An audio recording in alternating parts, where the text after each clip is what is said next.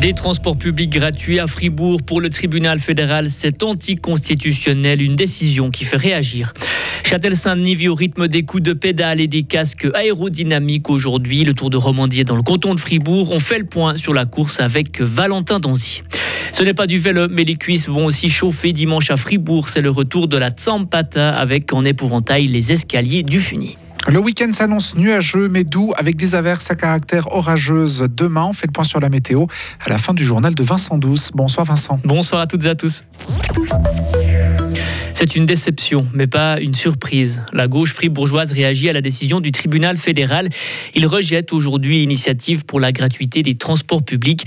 Les jeunes socialistes, Verts et POP avaient déposé une initiative à la fin 2020.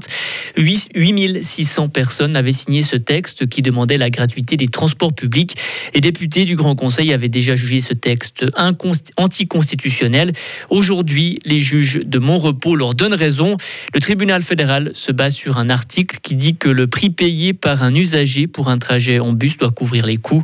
Écoutez la réaction du coprésident des Jeunes Verts, Jérémy Stöckli. Une très grosse déception, évidemment. On a pris connaissance de cette réponse du tribunal fédéral et on est très déçu de cette, de cette interprétation qui a été faite.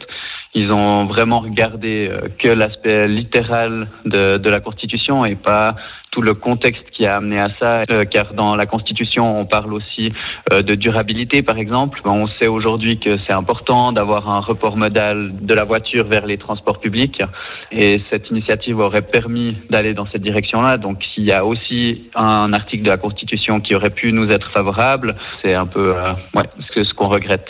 Et cette décision du tribunal fédéral pourrait faire capoter des initiatives similaires dans d'autres cantons, comme à Genève, Neuchâtel ou dans le canton de Vaud. Des chiffres rouges, mais c'est moins pire que prévu pour l'HFR. L'hôpital fribourgeois a communiqué ses comptes 2022 aujourd'hui avec une perte de plus de 4 millions de francs.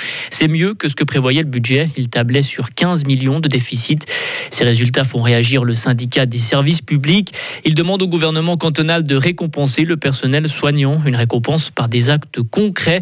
Le SSP veut une revalorisation salariale pour le personnel hospitalier. Le Tour de Romandie est à Châtel-Saint-Denis. Les coureurs s'attaquent à un contre-la-montre d'un peu plus de 18 km avec en toile de fond le Molaison et les Préalpes fribourgeoises.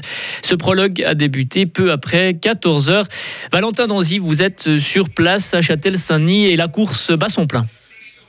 Oui, exactement, euh, Vincent. Il ne reste plus que deux coureurs à prendre le départ. Le Norvégien et champion du monde de la discipline du contre-la-montre, Tobias Foss, et l'actuel leader du classement général, le Britannique Ethan Heiter. Pour l'instant, c'est un Américain qui euh, mène en un peu plus de 25 minutes et 20 secondes. Matteo Jorgensen a plus de 44 km à l'heure euh, de moyenne pour monter au Paco et ensuite pour redescendre en direction de Châtel-Saint-Denis. Pour l'instant, le meilleur Suisse c'est le Bernois Gino Meder. Mais il faudra attendre donc aux environs de 17h30 pour euh, savoir qui c'est qui va remporter cette étape de 19 km ici à Châtel-Saint-Denis. Et Valentin, les, les les Fribourgeois ont fait le déplacement pour l'événement? Oui, exactement. Il y a une belle ambiance ici dans le chef-lieu euh, Veuvezan et tout le monde en arrivant ici aux alentours de, 11h, 11h30 qui regardait vers euh, le ciel. On a craint un moment euh, des précipitations. On croise les doigts pour qu'il ne pleuve pas, surtout pour la, descente, puisque les coureurs atteignent des vitesses dépassant pour certains les 90 km à l'heure dans la descente entre Les Paco et Châtel-Saint-Denis. Pour l'instant, il n'y a pas de pluie et du coup, il y a de plus en plus de monde ici qui, qui est venu voir donc quelques quelques-uns des meilleurs cyclistes du monde. Merci Valentin et on vous retrouve à 18h. Et on descend du vélo pour monter des escaliers en ville de Fribourg. Attention, les cuisses vont chauffer avec la Tsampata, une course qui propose un défi, gravir six escaliers de la vieille ville de Fribourg le plus rapidement possible. Après trois ans d'absence à cause de la pandémie, la course populaire est de retour dimanche. Vincent Berisfield détient le record du parcours. Ce fribourgeois est notamment capable de gravir les escaliers du funiculaire en seulement 51 secondes. Mais il est absent cette année. La victoire sera donc pour un autre participant.